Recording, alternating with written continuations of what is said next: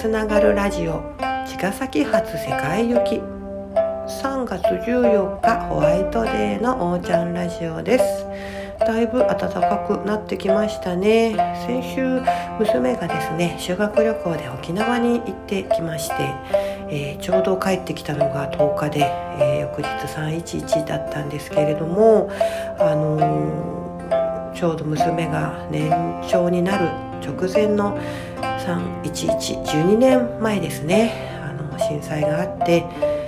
それからねしばらくこちらもこのね神奈川もいろいろと混沌としてましてねもちろんあの被災地とは全くね違うんですけれどもそれでもなかなかねいろいろと感じるものがあってちょっとね自分の、うん、何か何でしょうねこう、うん、気持ちが、えー、沖縄に行こうって思って家族4人で5月にね沖縄に行ったんですよね。で、そこでね、何か自分にできることはないだろうかって思っている時に、あの、ホテルのね、下のステージで、あの、ユイマールのね、歌を、えー、現地のね、ミュージシャンの方が歌ってたんですね。あのゆいゆいゆい、ゆいゆいゆい、ゆいまーるみたいな、ゆいゆいゆい、ゆいゆいゆい、ゆいまーるみたいな、ちょっと、ちょっとメロディーが定かじゃないんですけどあのその、えー、歌をね、うん、遠く離れているけれども同じ日本人として、えー、ユイマールの気持ちで東北に祈りを届けますというような、えー、言葉とともにその歌を奏でていらして素敵な言葉だなと思ってあの沖縄にはいつもねこのゆいまーるというつながるみんな共にね分かち合うっていう精神があるんですってお話で。でその言葉だっていうんで、えー、ゆいまーるの森という、えー、東北支援をね5年やったんですけれどもでそのなのでうちの娘もね散々その言葉はもう耳たこぐらいに知っていて。でその修学旅行でねあのバスのガイドさんがねその歌をね振りをねみんなにこうやらしやらすっていうかねあの歌いながらねあの、えー、踊らされたよって言ったら「この歌知ってる?」って友達が「なんでなんで?」って「いやなんかもうこれ散々上家で流れてた」なんて言ってねあの言ったんだっていうのを10日にね聞いてで翌日が、まあ、311の日でね。なんかうーんまあ月日は12年経ってうんねこうしてその時のね気持ちとか流々気候にも書いているんですけれどもあの、うん、ねつながってるんだなっていうような気持ちで娘がまたその、うん、重い気持ちエネルギーをあの沖縄からね修学旅行という、えー、ね、もちろん、えー、旅ではあるんですけれども持って帰ってきてくれたよなんていうことがねすごく成長を感じました。はいありがとうございます。でですね、えー、質問がね一つまたいただいてましてあえっ、ー、とおーちゃんの質問しちゃうぞコーナーハハフというところでまず1つ目がですねあのもうすぐ金バースデーなんだけれどもそもそもマヤの金バースデーとは何でしょうというような、えー、質問なんですが私もねそこまであの精通していないんですけれども、えー、260日をね一つのタームにした13の音と4つの色と20の紋章で組み合わさっている260通りの、えーえー、そういうあるんですよね。うん。その人が生まれた日に持っている金というものなんですね。私でしたら青い倍音の夜青が色倍音が音夜青い夜が紋章ということなんですけれどもそのまあ顕在的なところとその、えー、倍音というのが5番目の音でじゃあ何の5番目の音なのってなると私の場合は「青い嵐」という13日間の5番目に生まれているので5番という音を持っていてその5番目のマークが青い夜なんですよというふうに紐解いていくんですけれどもまたね詳しく知りたい方は個人的にお話できたらと思うんですがそれがですね260種類あって365とは105足んないわけですよね。だからマヤの方が早く来る来る来る来ると、えー、一周していくんですけどそれが52歳の時にまた生まれた日と同じエネルギーに戻ってくるよという考え方。でその同じあの、うん、エネルギー生まれた日と同じエネルギーが知らず知らず260日間に1回は来ているんだよということでその数学的なミラクルなんですけれども重なり合っていく中で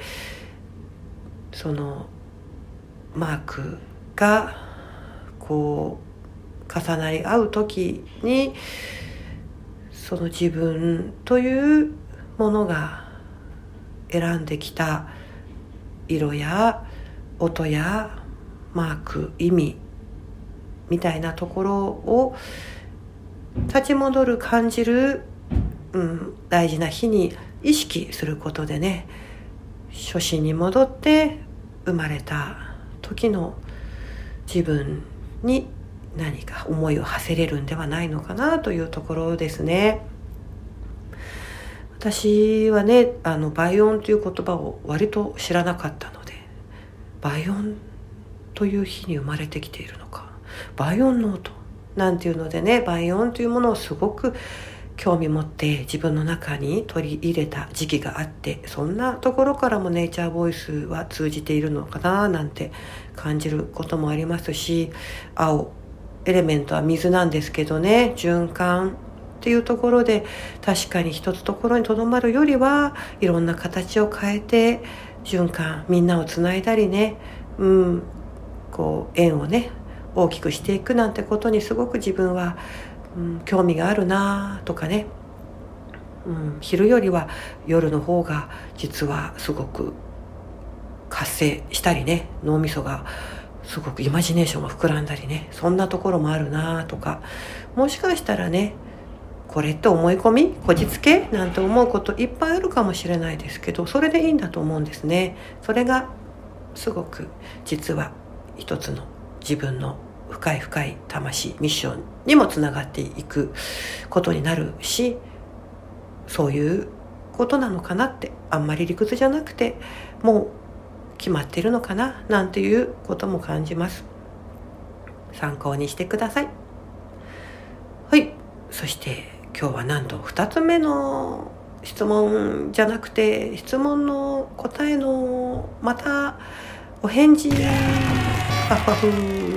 ということで先週氏名についてのねご質問をいただいた、えー、んですけれどもそれに対してお返事をしていましてわかんない方はね是非先週のを聞いていただけたらと思うんですが使命とつながるのにはどうしたらというようなところで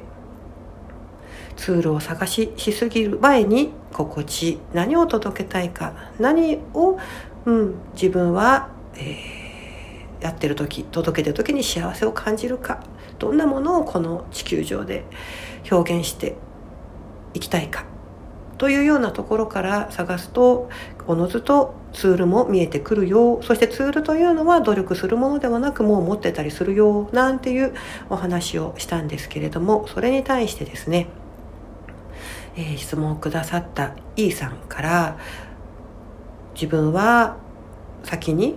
ツールの方にそしてそれがもう生活にね、うん、なるようなあの報酬にもつながるようなものとして考えていて使命というよりはその、えー、ね何か何をするかという方に、えー、意識がいってたかもしれないなというところでじゃあ使命とそのツールとさらにはその生活の糧というのは必ずしも一つではないんですかというところを、えー、さらにね質問くださったんですね。はい。そのお答えをしていきたいななんて思うんですけれども。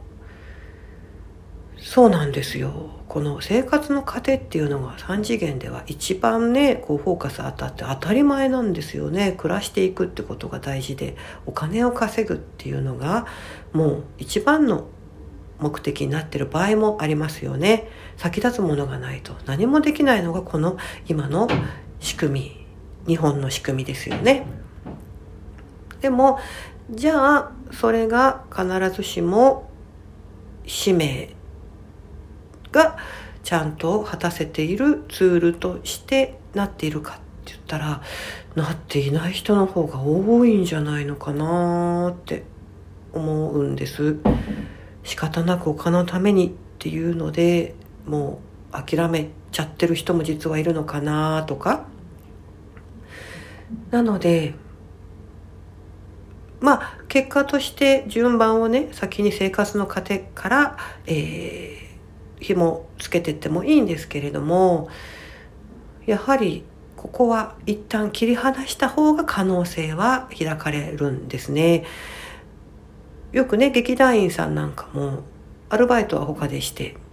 ミッション使命のためにっていう風な二重構造でね暮らしてる方もいるしミュージシャンの方だとか作家さんなんかもいつかは報酬も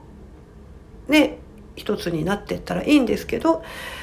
これをやりたいからやれるためにはバイトでっていう方もね多いですよね。で最後までなかなか報酬にはならず、うん、使命は本当に人助けボランティアだからそっちがメインでお金は割り切って稼ぐようにしてますなんていう人もいるしってなったら、うん、答えとしては必ずしも一つではないということですね。お金というのは稼ぎに行くっていう一つのうん、報酬につなぐっていうビジネスという一つの、えー、フィールドがありますからそこにつないでいくのかつないでいかないのかっていうのもチョイス実はできるわけですよね。お金につながらない方が気が楽だし自分らしいっていう場合もあるしお金とつながった方が燃えてさらに発展できるっていう人もいるしここもセンスだから必ずしもイコールではないんですね。ただあのミッションとして使命として何か本気でやっていたら気づいたらエネルギーとしてお金というものもついてくるってことはかなりあると思います。で、その時に受け取りを許すかどうかってこともありますよね。いえいえお金じゃないんです。なのか、それもエネルギーだからありがたくいただきます。なのかっていうシフトもあるし、ただお金がいっぱいあるからうん、お金に何て言うかな。いっぱいつながるつながっているからこれが使命だとは限らないっていうとこがトリックで、えー、お金はあるけれども何か自分のやりたいことでない場合に果たしてそれが幸せかっていうと意外とね満たされていない。魂からは何か充実していないっていう場合の人も結構います。だから、うん、まずはお金と切り離して自分の満足度喜びっていうところに触れることを暮らしにもう一回取り戻していく。そしてそれが何だったらツールとしてスムーズだろうというところから。でそれが出来上がってきた時にさてさてこれをお金にするにはどうしていったらいいんだろうっていう順番がうんまあスムースかなとは思いますね。うん、もうお金につなげるっていうふうに考えていればツールもおのずとつながりやすいものが選べ選ばれるでしょうしお金ではないんだってことなら、うん、自然にそこもまたですしそうつなぐかつながないかは自分次第ですけれども使命とつながるというのは3次元お金の世界必ずしもお金があった時代に使命が備わったわけではなくてたまたま今はお金もエネルギーの一つなだけで昔々の人はお金は考えずに例えば今でもね原住民というんでしょうかネイティブな方たちはお金というツールはツールというかねコンテンツはない場合も自分の使命として命を、うん、使っているっていうことはあってそれが喜びでっていう場合もあるのでたまたま日本ではそれにさらにエネルギーとしてお金も絡んでくるよという捉え方かなと思っています。はいこれもまた答えになっているでしょうか？もしさらなる質問があればまたまたください。